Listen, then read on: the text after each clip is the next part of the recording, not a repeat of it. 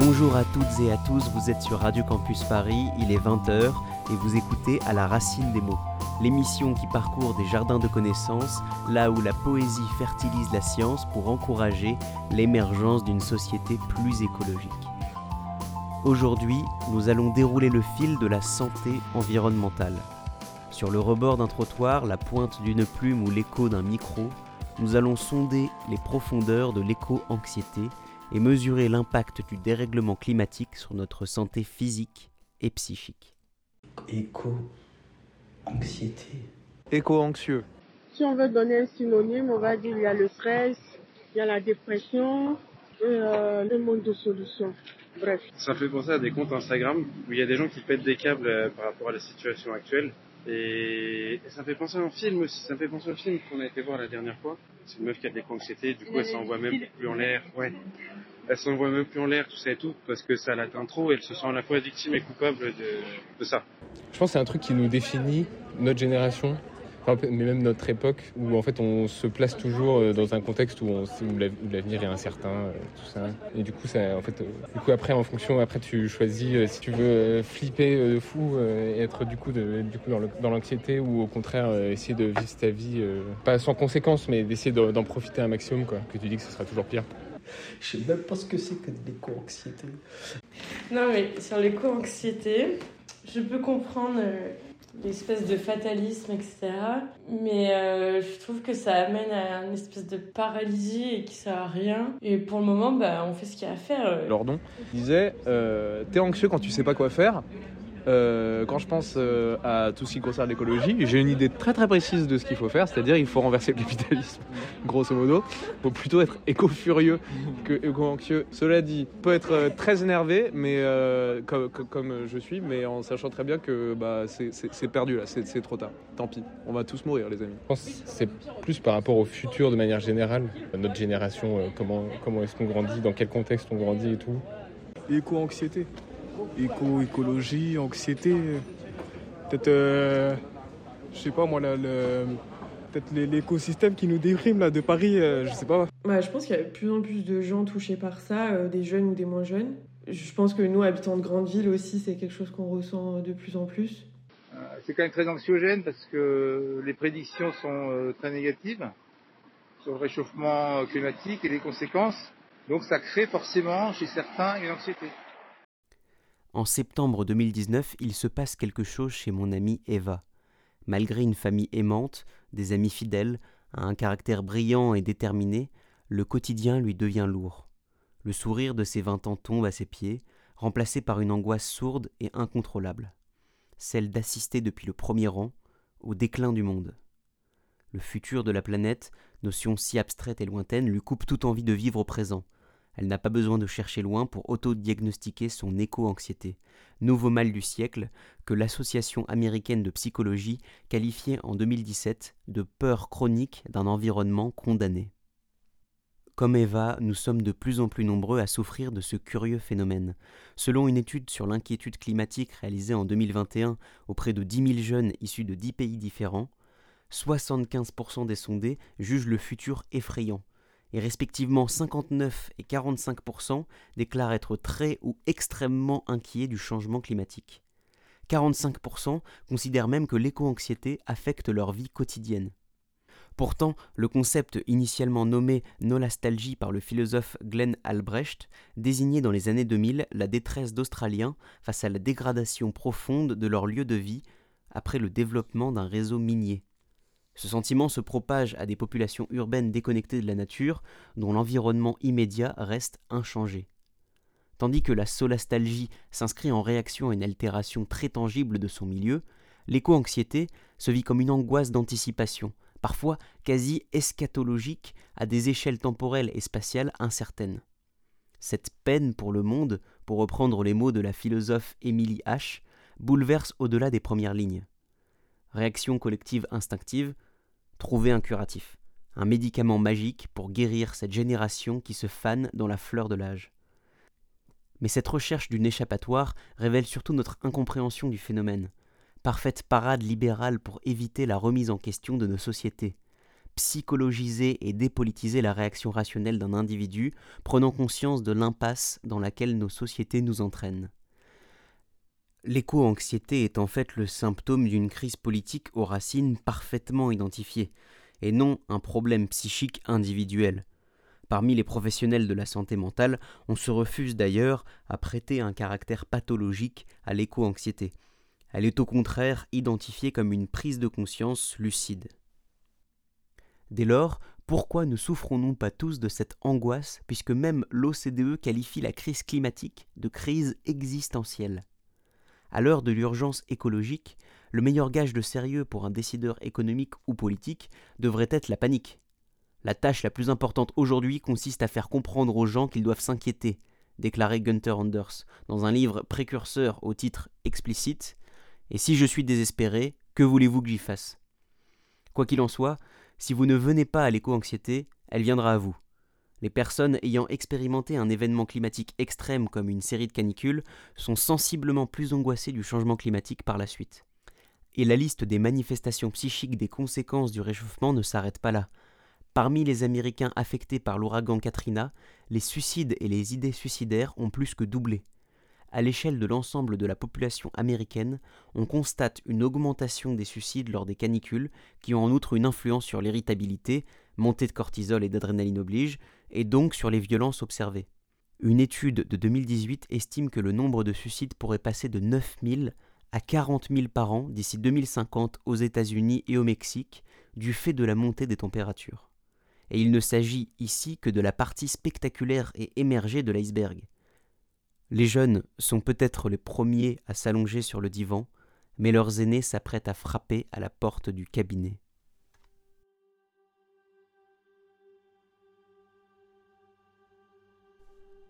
D'abord, il y a le constat. Le constat toujours plus dur des enquêtes qui tombent, des rapports accablants, des procès qui s'accumulent, des discours inquiétants des lanceurs d'alerte. Puis, le doute. Le doute ficelé par l'argent. Le doute des faits arrangeants, le doute insidieux de nos dissonances.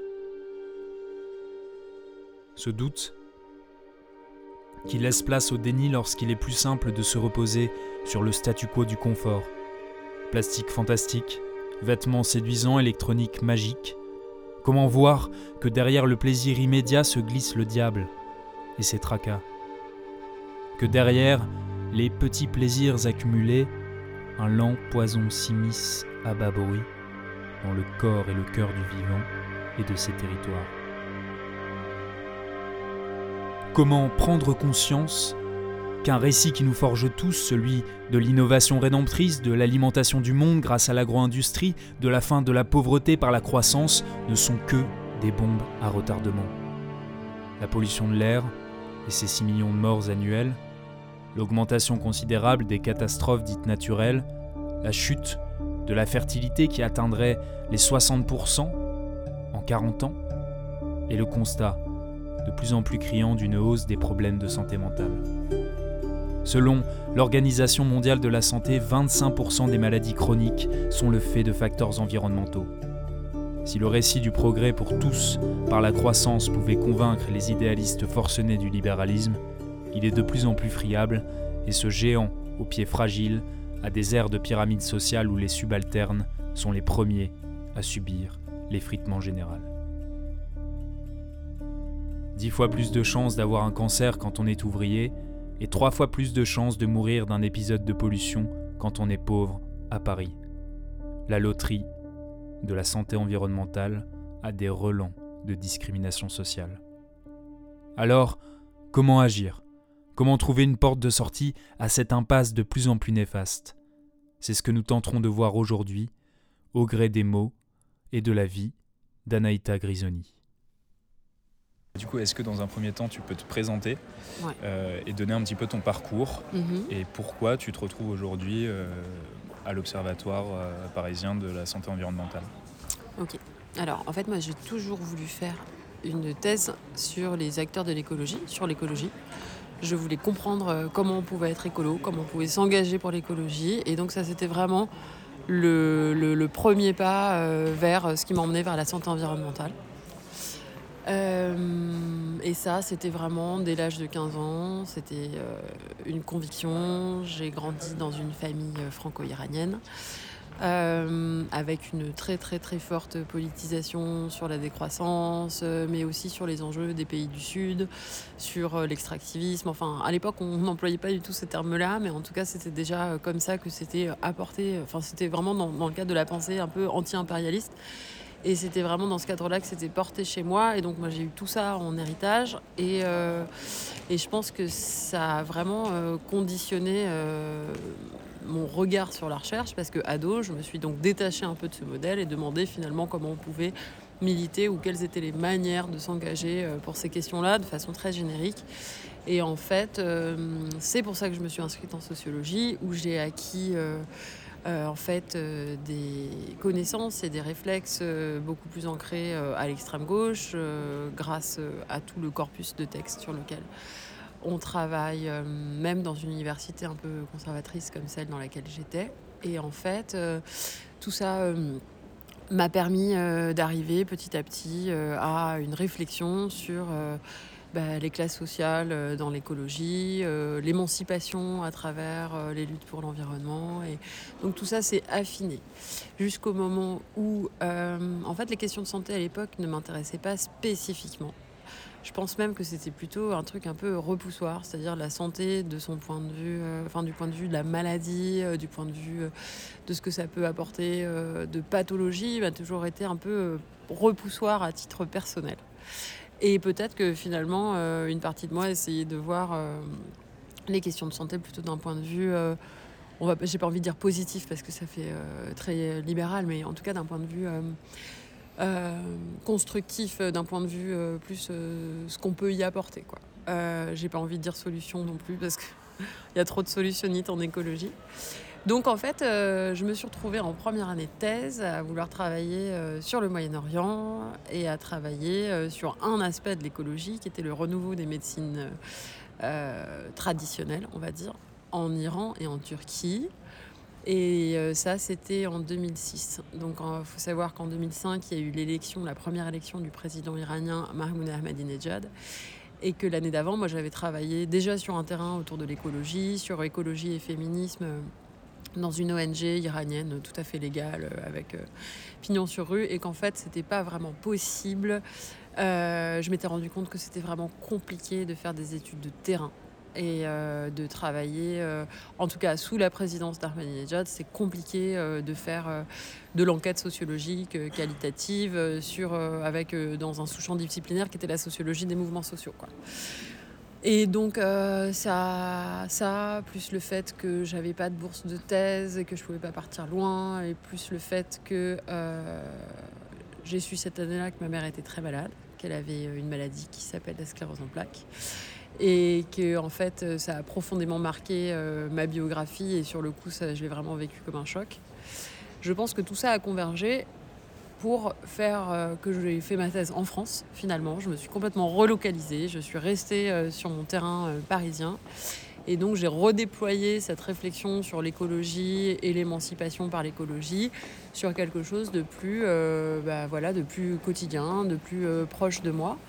Et en fait, encore là, j'avais pas l'idée spontanément d'aller vers la santé. C'était en discutant avec ma directrice de recherche euh, qu'on a voulu interroger ensemble. Donc en fait, j'ai gardé ma directrice de recherche, c'est resté la même personne.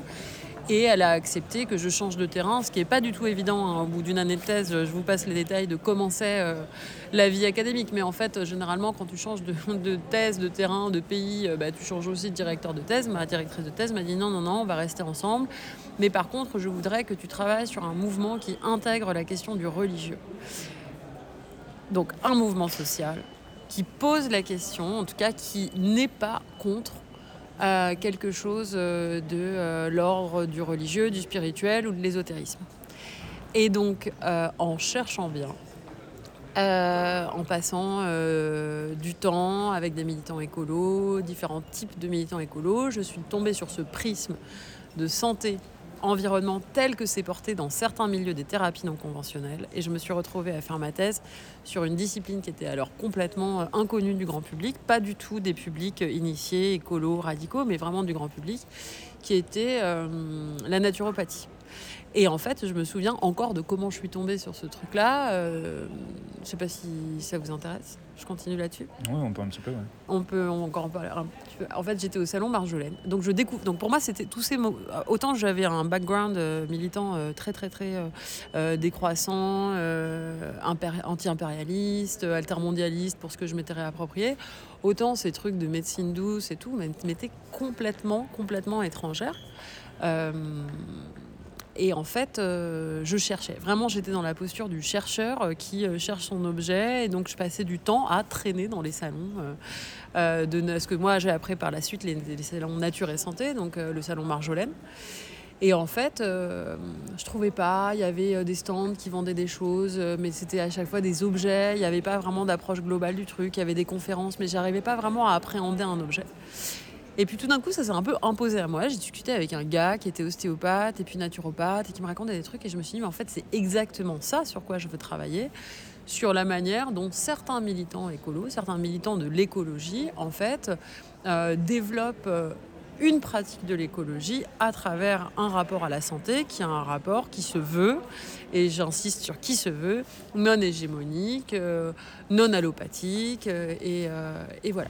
C'est quoi allopathique Allopathique, c'est la médecine. Ce alors c'est trop drôle parce que c'est ce que les naturopathes vont appeler la médecine traditionnelle. En fait, c'est la médecine telle qu'elle est pratiquée dans le cadre de la santé publique, mais euh, c'est la médecine qui recourt à la fois à une représentation spécifique, spécifique des organes. Donc en fait, euh, tu vois, euh, les différents champs de la médecine sont divisés en différents types de pathologies ou types d'organes. Par exemple, tu as la sphère ORL, tu as des gastro-entérologues. Voilà. Donc en fait, c'est une représentation non holistique de la médecine et c'est aussi une représentation euh, qui a recours aux molécules chimiques pour pratiquer le soin. Donc en fait, la médecine allopathique, ce qu'on appelle la médecine allopathique, c'est la médecine qu'on pratique généralement dans la très grande majorité des cas, tant à l'hôpital qu'en médecine de ville.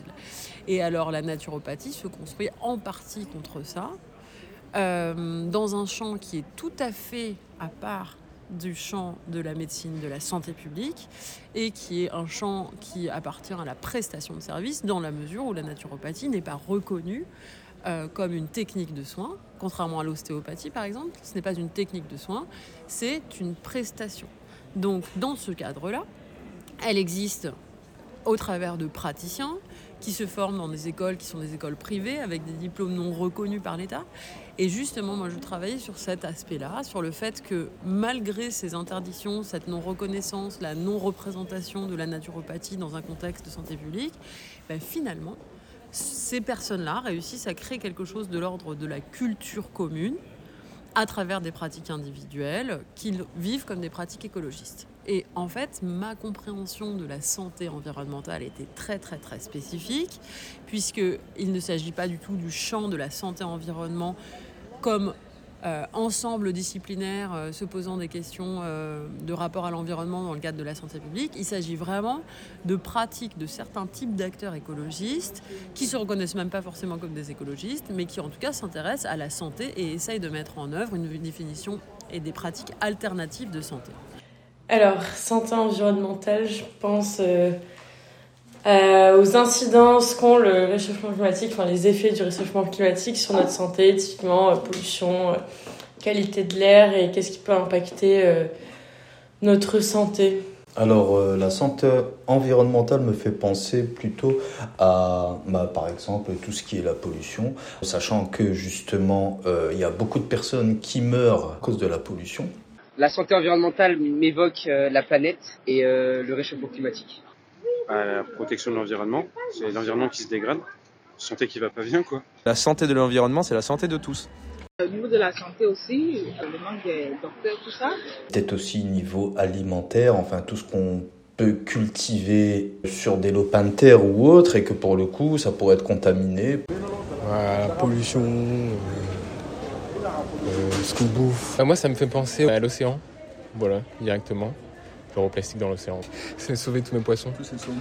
tous ces, tous, tous ces thons et ces truites Bah moi, je pense à l'impact euh, de la crise environnementale sur nous euh, jeunes, et je pense à l'éco-anxiété. Cette crise environnementale est surtout euh, impactante pour nous en tant que jeune génération, puisqu'on n'a plus de quoi se projeter dans l'avenir. L'éco-anxiété, etc. Mais bon. Et après, il y a effectivement tous les risques liés à la pollution, etc. euh, Enfin voilà, les cancers que ça engendre. euh, Voilà.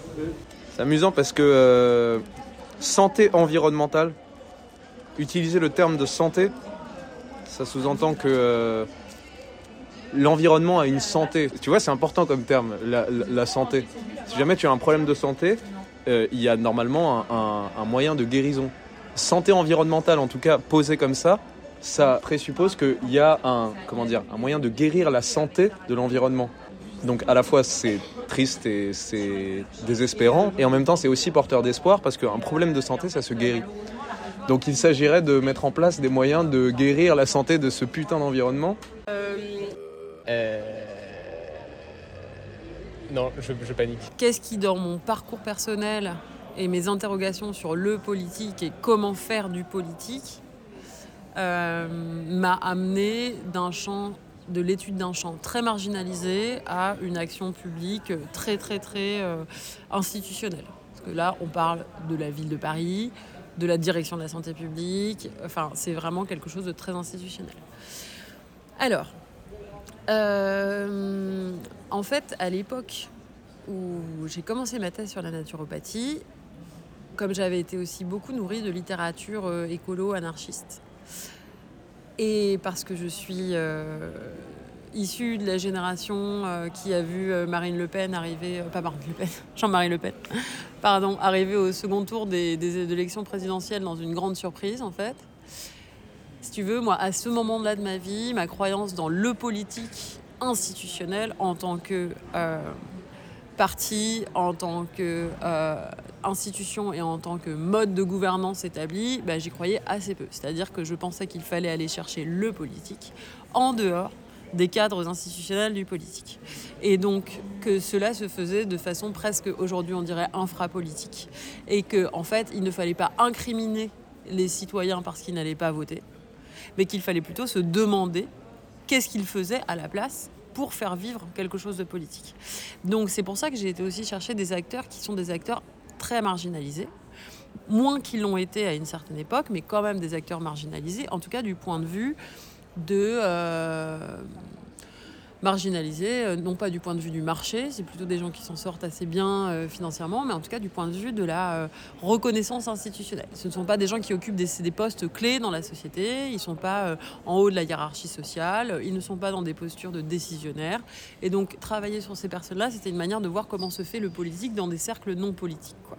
comment la culture se crée. Et en fait, c'était le début de mes travaux. Et puis petit à petit, je me suis intéressée à des formes de plus en plus euh, construites de politique. Ce qui n'invalide en rien euh, l'action politique que peuvent avoir des groupes que, que je viens de qualifier de marginalisés. Donc si tu veux d'un côté, on a des gens...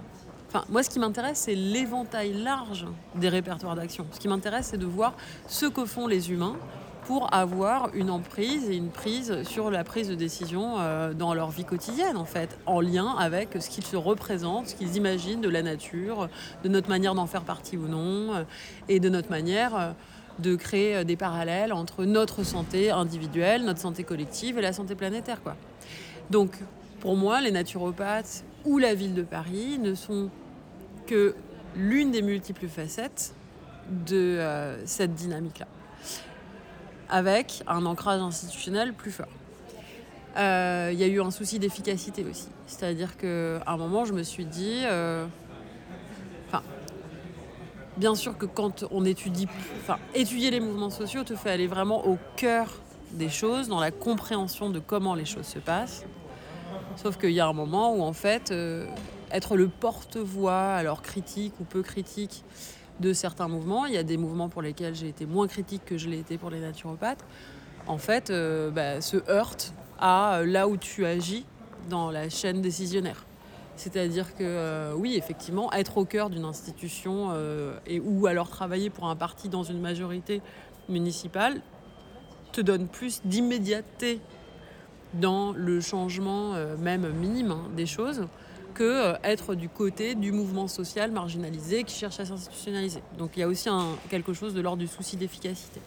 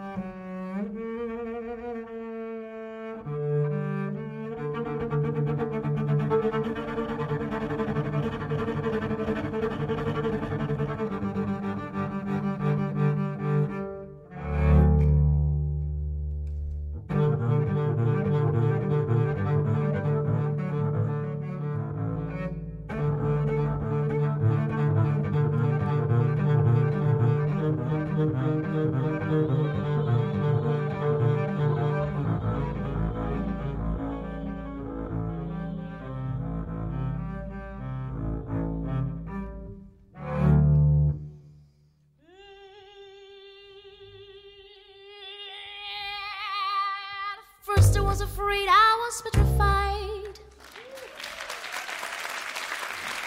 Kept thinking I could never live without you by my side. But then I spent so many nights just thinking how you did me wrong, and I grew strong. And I learned how to get along, so now you're back from outer space. I just walk in to find a he with that sad look upon your face. I should have changed your stupid luck. I should have made you leave your key. If I would know for just one second, you'd be back to bother me. Go on now, go. Walk out the door. Just turn around now, cause you're not welcome anymore. Weren't you the one who tried to hurt me with goodbye? Did you think I'd crumble? Did you think I'd lay down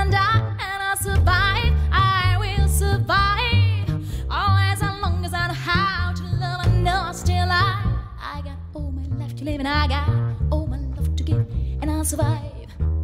I will survive.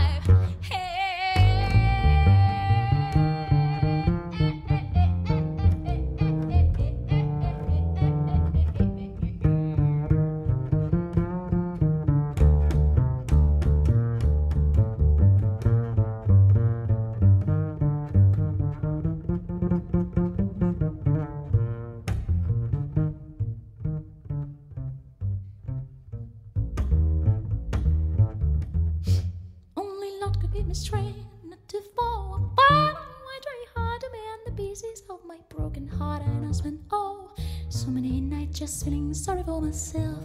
I used to cry, but now I hold my head up high, and you see me, you see somebody new. I'm not a chained up little person still in love with you, and so you laugh like dropping in and just expect me to be free.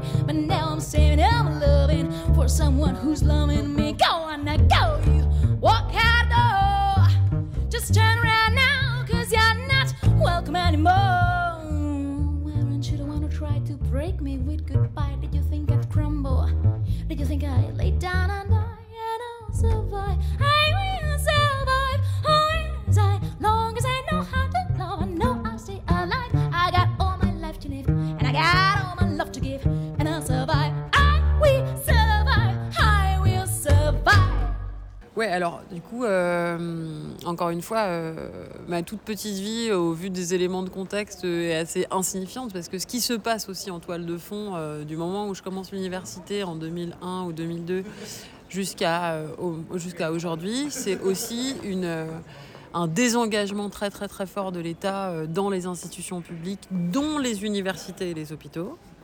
Et en fait, euh, bah, moi, euh, si j'étais né 20, 20 ans plus tôt, je pense que j'aurais tranquillement continué ma carrière de chercheur à l'université. Et en fait, ça aurait été probant. Euh, sauf que bah, le contexte dans lequel moi je suis arrivée est un contexte de réduction drastique des postes. J'ai pas du tout envie de m'en plaindre. Je trouve que je m'en sors très très bien. Mais par contre, il y a eu un moment de questionnement sur qu'est-ce qu'on peut faire quand on a un doctorat, et peut-être que ça intéressera les auditeurs de Radio Campus, quand on détient un doctorat et qu'en fait euh, on a besoin de chercher un travail dans le civil. Quoi. Alors comme j'ai dû travailler pendant toutes mes études, ça me faisait pas vraiment peur, je savais que faire des études c'était plutôt un privilège que une marque de, euh, de, reconnaissance sociale, mais en tout cas, euh, il a fallu chercher du travail. Et pour chercher du travail, bah, j'ai un peu essayé de me mettre au service des organes que je connaissais de l'écologie. Donc d'abord, je suis passée dans un think tank qui s'appelle la Fabrique écologique, mais qui était bien trop libéral pour moi. Et ensuite, effectivement, je suis arrivée chez les écologistes. Donc en fait, j'avais fait toute ma carrière académique euh, sur l'écologie politique. Et je suis arrivée euh, chez les écologistes qui venaient de remporter euh, un pourcentage important des sièges du conseil municipal à Paris en leur disant écoutez, je ne suis pas, je ne serai pas dans votre parti, je ne serai jamais encarté. Par contre, je peux mettre mes connaissances au service de votre travail. Et donc, j'ai commencé un job qui est très particulier, qui est le job de collaboratrice euh, d'élus, où en fait, c'est un travail de conseil, de préparation et d'accompagnement de ce que font les élus. Alors ça peut être à l'Assemblée nationale ou en conseil municipal. Mais l'idée est vraiment euh, d'apporter un regard technique euh, sur des dossiers qu'en fait les élus n'ont pas complètement le temps euh, de, consulter et d'approfondir. Et dans ce cadre-là, j'ai eu l'immense privilège, et vraiment c'était un grand privilège, de travailler sur le plan local d'urbanisme, qui est le plus, enfin qui est le, document d'urbanisme réglementaire le plus important pour une collectivité territoriale dans le cadre d'un projet très intéressant qui était celui euh, de faire le premier PLU de France qui soit bioclimatique. Alors bioclimatique, ça renvoie à un terme de l'architecture. En fait, on dit d'une architecture qu'elle est bioclimatique quand, euh, en termes de forme et de matériaux, elle est adaptée au climat dans lequel elle émerge. Donc c'est un peu tautologique comme argument. Hein. En fait, toutes les architectures non modernes pourraient être considérées comme étant bioclimatiques.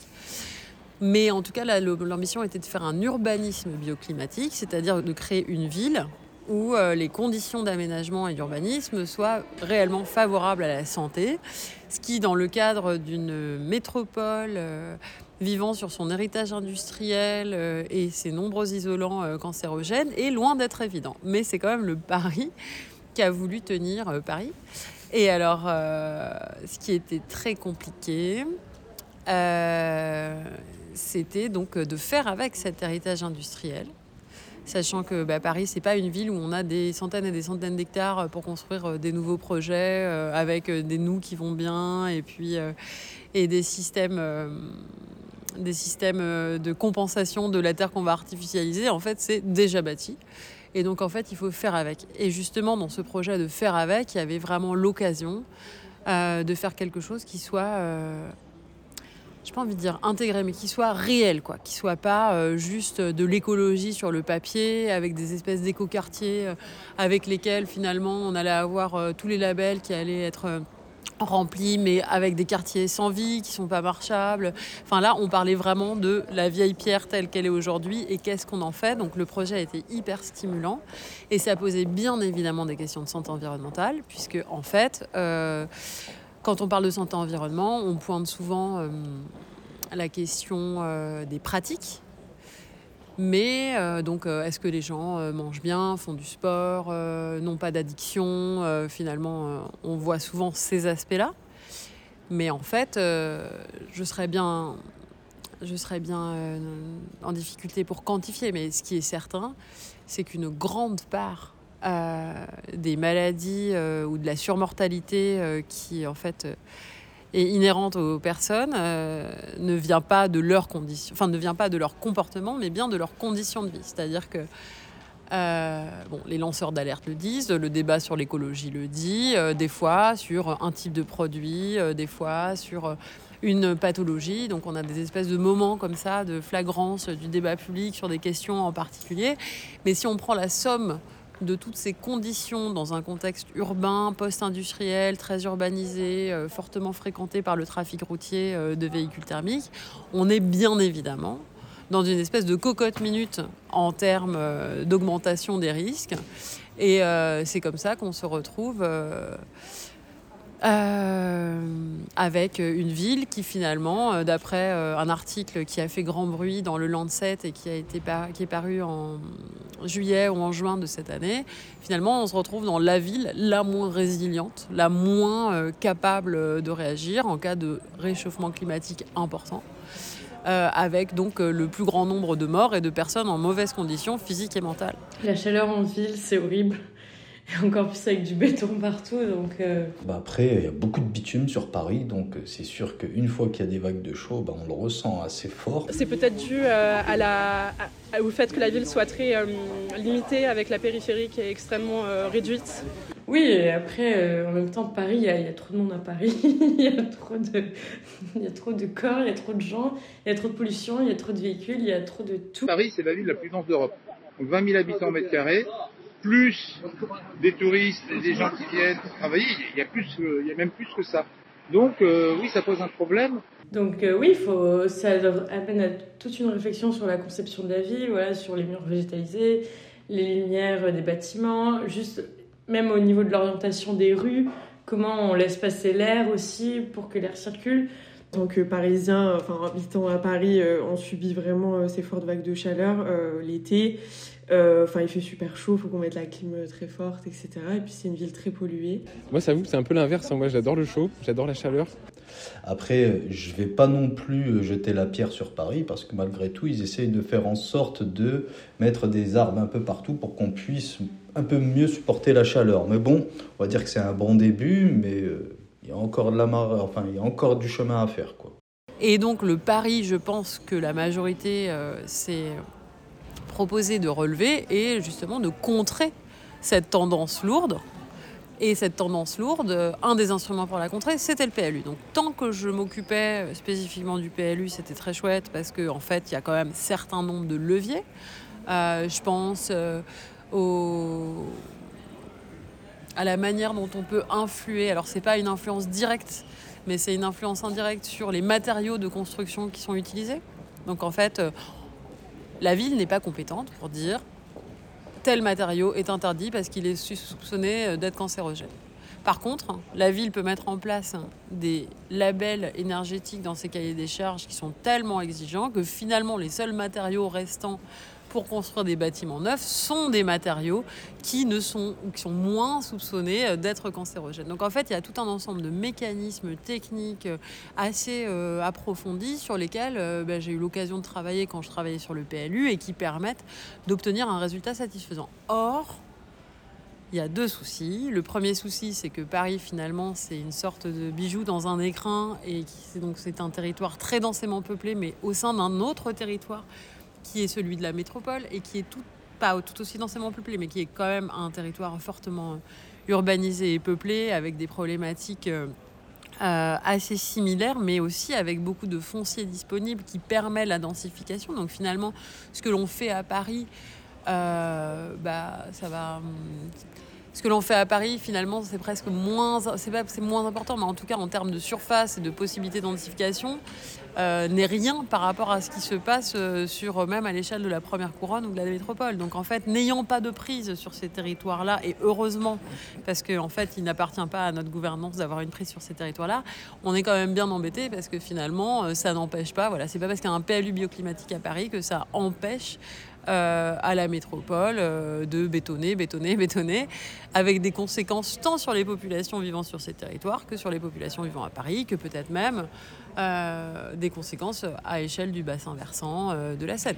Donc on a quand même cette première limite très très forte du document d'urbanisme qui n'est pas métropolitain alors que la plupart des terrains à construire se situent en dehors de Paris intramuros. Donc ça c'est la première grosse limite. La seconde grosse limite, c'est une limite d'ordre réglementaire. C'est ce que le PLU est à même de, euh, réglementer. Et en fait, euh, bah là aussi, c'est un peu embêtant parce que parce qu'il y a plein de choses, plein d'échelons euh, du droit qui en fait échappent complètement au contrôle du PLU. je pense au code de la propriété qui est national, je pense au code euh, de la construction, encore une fois, qui est nationale. Je pense à des emprises qui appartiennent euh, à euh, des grands propriétaires comme l'État et qui pourtant sont sur le territoire parisien. Et du coup, en fait, empêche de mettre en œuvre une vraie politique euh, de santé-environnement sur certains aspects cruciaux, que sont par exemple la circulation des véhicules thermiques, euh, les matériaux qu'on utilise encore une fois dans la construction, ou encore euh, l'avenir du périphérique.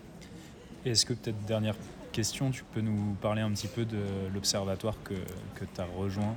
Oui. et de nous donner son périmètre d'action et qu'est-ce que vous allez faire dedans Alors j'ai eu beaucoup de chance parce que j'ai rejoint l'Observatoire au moment où il a été créé.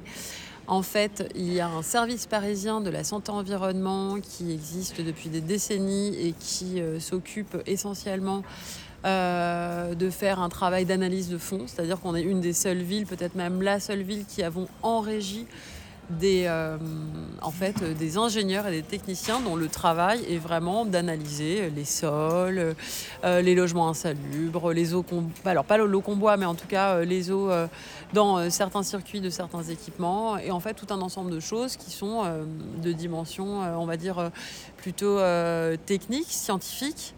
Et donc, dans ces laboratoires-là, il y avait aussi une activité de production scientifique, donc en fait une activité de- d'extraction des données, de production euh, de publications scientifiques qui étaient faites.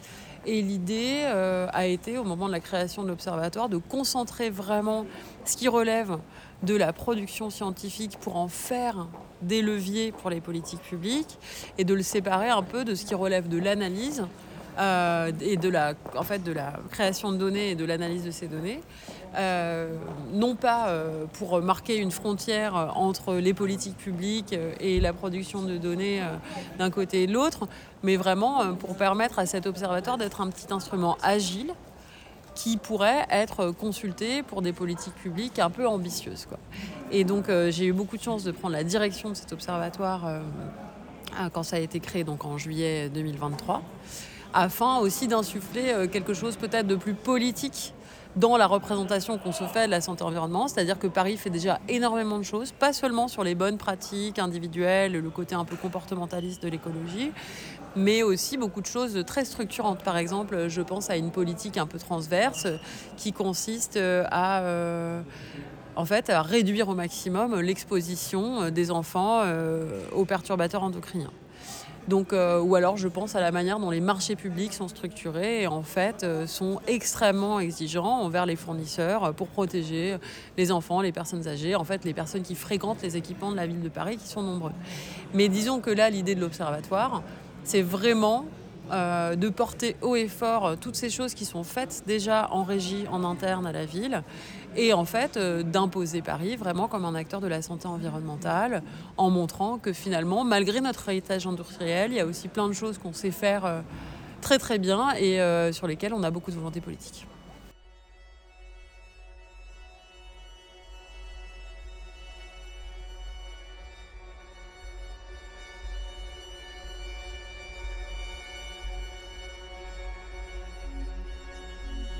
Issu d'une définition très consensuelle et quelque peu aseptisée de l'Organisation mondiale de la santé, très prisée des institutions de santé publique, l'expression santé environnementale sert à désigner de façon imprécise la manière dont des facteurs de risques environnementaux affectent la santé humaine.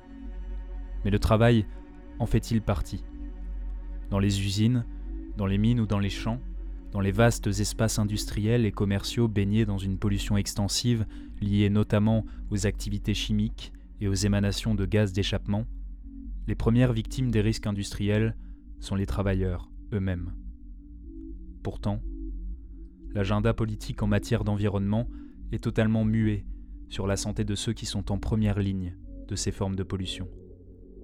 Amiante, radioactivité, pesticides, plomb, benzène, trichloréthylène, cette énumération pourrait se poursuivre sans fin. À l'évidence, comme le montre le journaliste Fabrice Nicolino, l'empoisonnement universel auquel l'essor de l'industrie chimique condamne l'humanité atteint en premier lieu les travailleurs.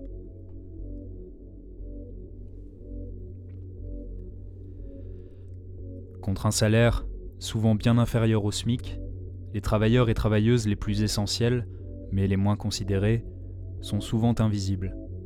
Des éboueurs aux nettoyeurs, des ouvriers intervenant en sous-traitance dans les maintenances des centrales nucléaires aux ouvriers impliqués dans la gestion des déchets pompeusement baptisés recyclage, des soignantes aux travailleuses et travailleurs saisonniers de l'agriculture intensive, sans parler des opératrices des centres d'appel ou des employés des plateformes, livreurs, chauffeurs et autres emplois de service.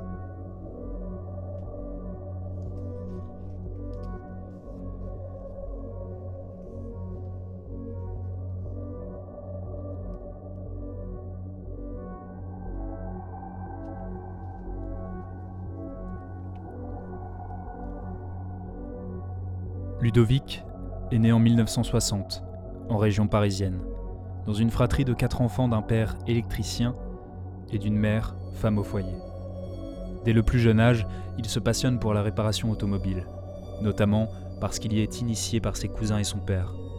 Il s'oriente donc vers le métier de carrossier, puis se spécialise dans la peinture. Pendant plus de 30 ans de vie professionnelle, il passe une bonne partie de ses journées à peindre des voitures. L'ambiance est bonne à l'atelier, mais le rythme est stressant. Il faut aller vite. Tellement vite que se protéger est souvent secondaire. Il porte néanmoins toujours un masque dans l'atelier, il n'y a pas d'aspiration et ça pique la gorge quand on respire. Ludo a toujours vu son oncle mécanicien avec une clope au bec.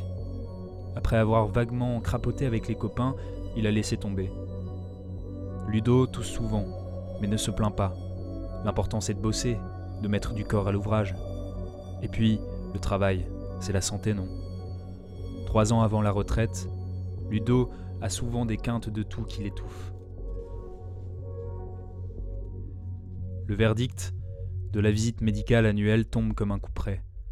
Ludo est devenu fortement allergique aux isocyanates, une famille de produits chimiques auxquels il est exposé tous les jours sans vraiment le savoir. Ses poumons sont abîmés et il doit cesser brutalement son métier. Quatre ans plus tard, le diagnostic de cancer du poumon à un stade avancé est posé. Dans son entourage, personne ne comprend. Pourtant, Ludo, tu ne fumais pas Une structure le contacte pour lui proposer une démarche de reconnaissance en maladie professionnelle. La proposition le bouleverse. Comment ce travail qu'il aimait tant auquel il a donné une partie de sa vie, a-t-il pu le rendre malade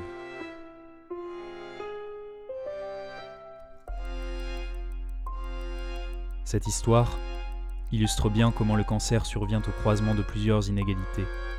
Ludo, en tant que carrossier, donc ouvrier, appartient à une classe sociale qui court plus le risque de développer un cancer que celle des cadres. Il n'y a pas une seule raison à cela, mais bien une pluralité de facteurs qui s'imbriquent. D'abord, des facteurs liés au positionnement socialement situé face aux enjeux de santé. Ludo, face à ces symptômes, consulte tardivement. C'est le reflet d'un rapport à la santé plus curatif que préventif. A contrario, les milieux sociaux favorisés qui développent plus souvent un rapport préventif se traduisent par des pratiques d'autosurveillance du corps qui favorisent le diagnostic précoce. Ces inégalités sociales se croisent avec les inégalités territoriales. La répartition inéquitable de l'offre de soins sur le territoire est connue, où les centres urbains s'opposent fréquemment aux territoires ruraux. Or, le dépistage organisé ne permet pas de réduire pleinement ces inégalités sociales. Tout au long de la chaîne médicale, du diagnostic aux soins, des différentiels de traitement importants entre milieux sociaux existent, en matière de cancer, comme pour le reste des situations de santé. Par ailleurs, les éléments qui peuvent être interprétés comme individuels sont aussi malheureusement socialement situés, comme la consommation de tabac ou d'alcool, et s'expliquent tant par la socialisation de chaque personne que par les cultures professionnelles. Par ailleurs, si les personnes de l'entourage de Ludo sont si étonnées qu'il développe un cancer du poumon en étant non-fumeur, c'est qu'elles ignorent, comme la majeure partie de la population, que le cancer est la principale cause de mortalité en lien avec le travail, représentant 100 000 à 130 000 décès par an à l'échelle de l'Union européenne. Ludo subit des expositions professionnelles depuis ses 15 ans et son apprentissage dans un environnement concerné par la polyexposition à des toxiques industriels. Comme 90% des personnes travaillant dans la réparation automobile, il a été exposé à des cancérogènes. Et comme souvent dans les petits garages, les équipements de protection collective ne sont pas tous installés. La protection repose principalement sur le port des équipements de protection individuelle, lorsqu'ils sont disponibles. L'enquête nationale Sumer, Surveillance médicale des expositions des salariés aux risques professionnels 2017, estime que 11% des salariés sont exposés à des substances ou procédés cancérogènes avec une surreprésentation chez les ouvriers, 43,6%. Comment l'expliquer? Depuis le XVIIIe siècle, la responsabilité du travail dans la survenue de certains cancers a pu être identifiée, mais elle est toujours fortement invisibilisée. À titre d'exemple, les registres de cancer du réseau Francim, qui permettent d'estimer le nombre de nouveaux cas, ne couvrent qu'un peu plus de 20% de la population française et ne comportent pas d'informations sur les facteurs de risque professionnels ou environnementaux auxquels un individu a été exposé. De surcroît, en fonction du secteur d'activité mais aussi du sexe, les perceptions varient fortement. Certaines situations d'exposition sont particulièrement invisibilisées, comme les emplois massivement féminins, notamment au sein du secteur du nettoyage.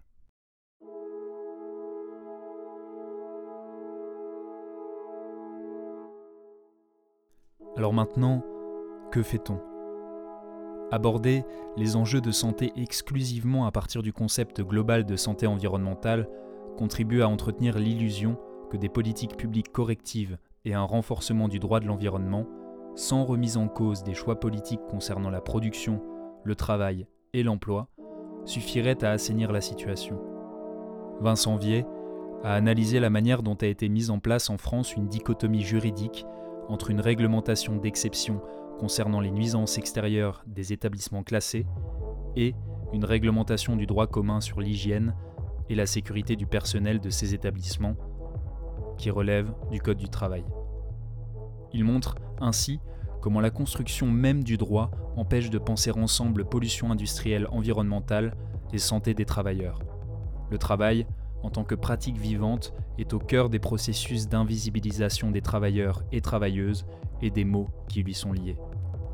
Cependant, de la capacité des travailleurs à subvertir l'organisation du travail, à peser dans les décisions dont découlent les choix de production et les formes de la division du travail, dépendent aussi les possibilités de transformation, non seulement du travail lui-même, mais de la mise en œuvre d'autres rapports à la nature et à l'environnement.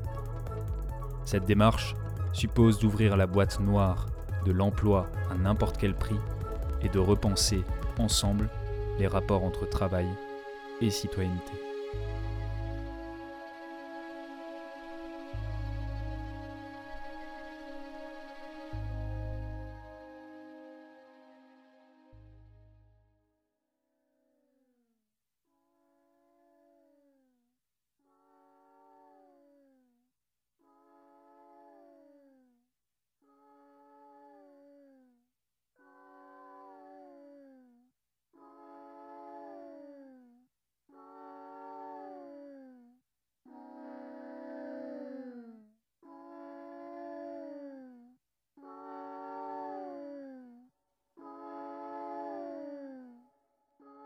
Alors, l'éco-anxiété, c'est quoi?